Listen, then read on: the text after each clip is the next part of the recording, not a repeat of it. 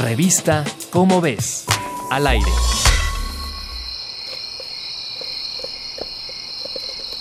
Hablemos de un arácnido fascinante.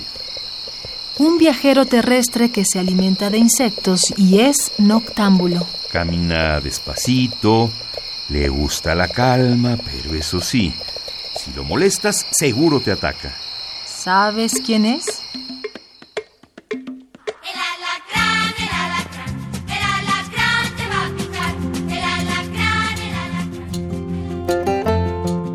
El alacrán es una especie que habita en todos los continentes.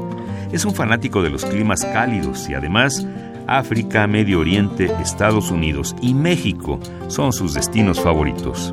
Hasta la fecha se conocen cerca de 1.500 especies, siete de las más venenosas habitan nuestro país.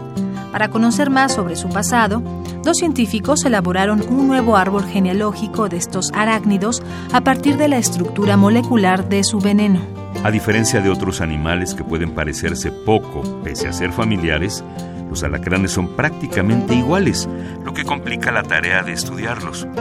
Los investigadores empezaron estudiando la genética de 55 especies. Sin embargo, los genes solo revelaron parte de la historia evolutiva. Pero como la forma física no era de mucha utilidad, los investigadores decidieron estudiar el veneno de los alacranes de distintas especies, fijándose en la estructura tridimensional de las moléculas. Después de estudiar decenas de muestras, descubrieron que las estructuras del veneno se pueden catalogar en dos tipos. El primero es una molécula pequeña y angosta, y en el otro tiene una estructura más grande y redonda. Los científicos también descubrieron que esta diferencia en las estructuras moleculares representa dos ramas evolutivas distintas a las marcadas en el árbol genealógico de los alacranes.